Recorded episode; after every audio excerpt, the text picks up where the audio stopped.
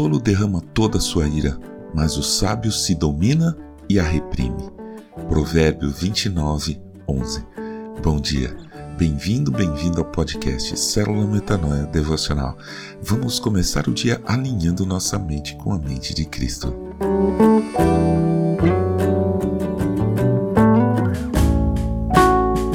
Quando eu entrei na adolescência, por volta dos meus 11 ou 12 anos, eu me tornei uma pessoa extremamente brigona.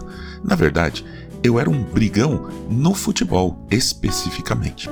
Qualquer coisinha, um empurrão, uma trapaça, era motivo para eu me irar.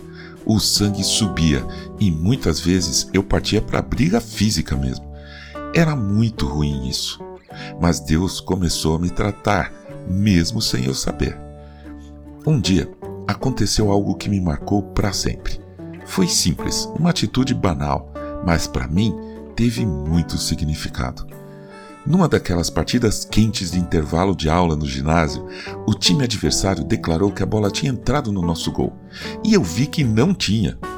Começou um bate-boca e de repente, meu amigo, que sempre jogava do meu lado, pegou a bola e chutou no nosso próprio gol.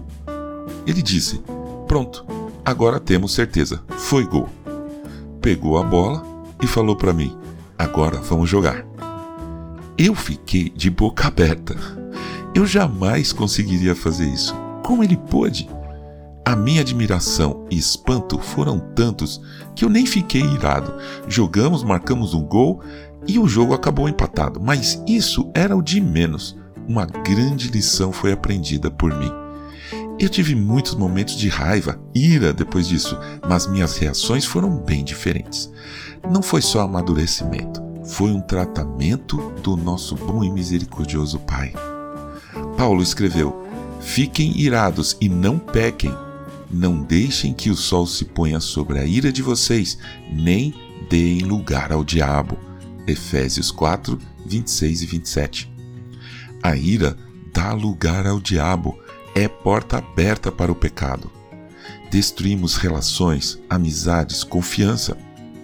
O poeta britânico George Herbert orador da Universidade de Cambridge entre 1620 e 1628, disse: Aquele que não consegue perdoar os outros destrói a ponte por onde irá passar. Eu nunca mais entrei numa briga. Eu aprendi que a gente pode não controlar nossos sentimentos, mas podemos controlar o que fazemos com eles com a ajuda de Deus.